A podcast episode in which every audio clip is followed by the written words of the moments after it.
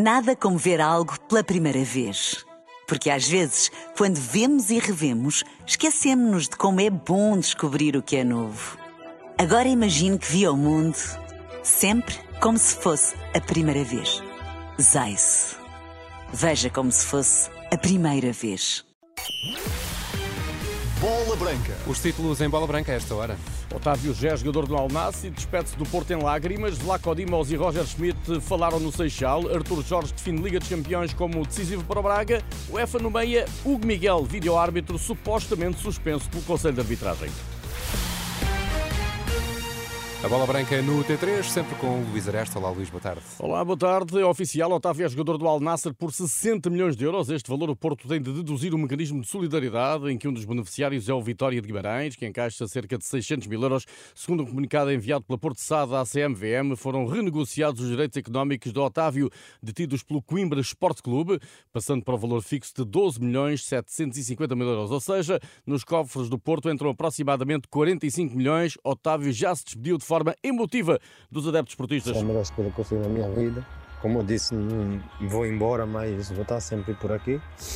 Até porque vou ser portista e meus filhos, então, mais ainda. E vou sempre viver por aqui. O jogador justifica a opção pelo Al Nassr. É um ciclo da vida. Acho que apareceu uma oportunidade para mim de mudar a minha vida, da minha família. Como eu disse, nunca sairia só bem para mim, Acho que o Porto também merecia por tudo que me deu. Foi bom para todos. E agora é, é seguir a vida. E se Deus quiser, no final do campeonato, quero desejar um, um chora bebê. Com Otávio confirmado no Alnasro, o Porto pode oficializar a qualquer momento João Moutinho, enquanto tenta Ivan Raima do Famalicão e Jorge Sanchez, lateral direito mexicano do Ajax. No Benfica pode não haver processo disciplinar a Vlaco Dimos, depois da conversa entre o guarda-redes e o treinador Roger Schmidt, no regresso da equipa aos treinos esta terça-feira, o aliviar de tensão não significa que Vlaco Dimos se mantenha na luz para além do fecho da janela de transferências dia 31. Os encarnados tentam ter de novo Gonçalo Guedes, há negociações para que se repita o empréstimo do Wolverhampton, que deu bons resultados na época passada. Benfica prepara a deslocação de sábado ao terreno do Gil Vicente, quando em Barcelos é esperado o reforço Félix Correia por empréstimo da Juventus. O extremo de 22 anos, formado no Sporting e no Manchester City, atuou pelo Marítimo na época passada. Justamente no Sporting, Daniel Bragança já treina sem limitações e pode estar de regresso às opções de Ruben Amorim para a recepção ao Famalicão, domingo à noite. Alvalade pode chegar o reforço Ivan Fresneda, lateral direito espanhol, que na época passada foi presença assídua no 11 do Valladolid. O ex-observador do clube espanhol, Pedro Correia, aprova o interesse leonino no defesa, que em setembro completa 19 anos de idade. Tem muitos jogos da La Liga no ano passado e por isso já, já vivenciou num, numa intensidade que lhe permitiu amadurecer. Um jogador que muito tranquilo, humilde, trabalhador, claro que vai ter, vai ter exigências mais elevadas no Sporting, obviamente que sim, mas está pronto para isso. O Sporting tenta colocar Fatal por empréstimo, a mesma solução encontrada para Giovanni Cabral, que já está em Itália para assinar pela Salernitana, onde vai ser treinado por Paulo Souza. Liga dos Campeões, é chegada a hora do Braga mostrar-se tem unhas para tocar o hino na fase de grupos. O play-off com o Panathinaikos tem em primeira mão esta quarta-feira na Pedreira, onde a Tor Jorge já deixou bem claro que este é um objetivo decisivo para o presente e futuro do clube. Teremos que ter uma equipa eh, carregada de ambição, porque estamos muito próximos, estamos a dois jogos de atingir um objetivo que é determinante para aquilo que é a consolidação e o crescimento do Sporting de Braga. O treinador do Sporting Clube de Braga avalia o Panathinaikos. Uma equipa que se apresentou em termos de qualidade naquilo que foram as duas últimas eliminatórias.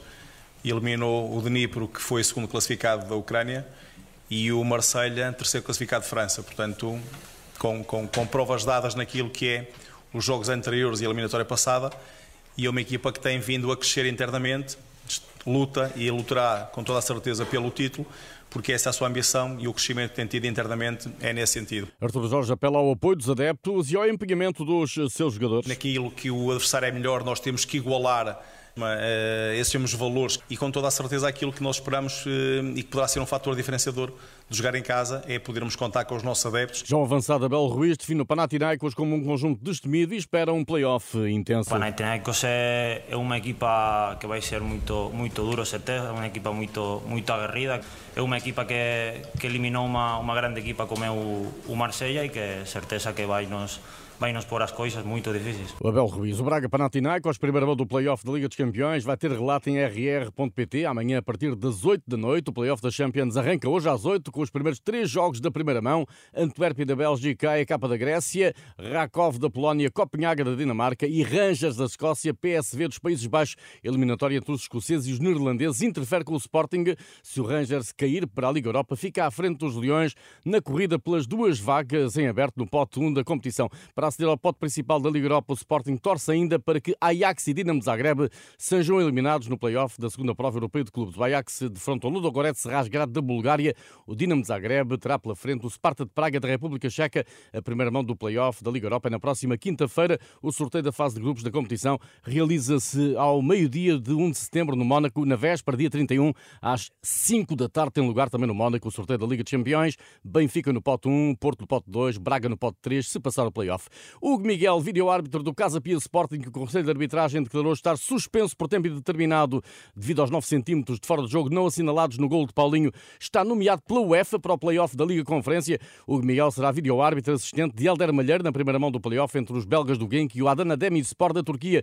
Jogo quinta-feira na Bélgica, em que o juiz principal é António Nobre. A Renascença já solicitou ao Conselho de Arbitragem da Federação Portuguesa de Futebol que esclareça se deu conhecimento à UEFA da alegada suspensão do Hugo Miguel e como reage o organismo que tutela a arbitragem portuguesa a esta nomeação. Para o antigo árbitro e comentador da Renascença Paulo Pereira, a UEFA nomeou Hugo Miguel porque simplesmente não existe qualquer suspensão. Paulo Pereira explica porquê. O Conselho de Arbitragem não tem poder para suspender quem quer que seja. Quando muito, pode não o nomear durante um período de tempo que ache razoável. Para haver um processo de suspensão, o Conselho de Arbitragem teria que fazer uma participação disciplinar ao Conselho de Disciplina, que, por sua vez, iria analisar e iria tomar a decisão de suspender ou não uh, o elemento da, da, arbitragem. Portanto, é normal que a UEFA não tenha conhecimento uh, de, de, qualquer suspensão e que tenha nomeado o Miguel.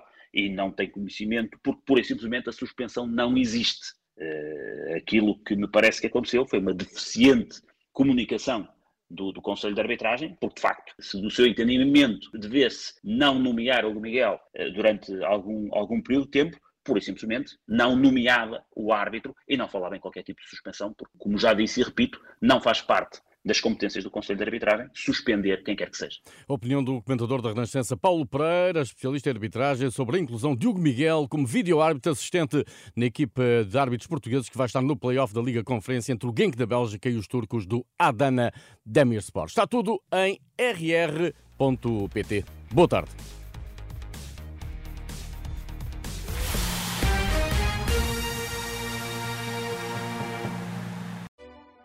Nada como ver algo pela primeira vez. Porque às vezes, quando vemos e revemos, esquecemos-nos de como é bom descobrir o que é novo. Agora imagine que viu o mundo sempre como se fosse a primeira vez. Zais. Veja como se fosse a primeira vez.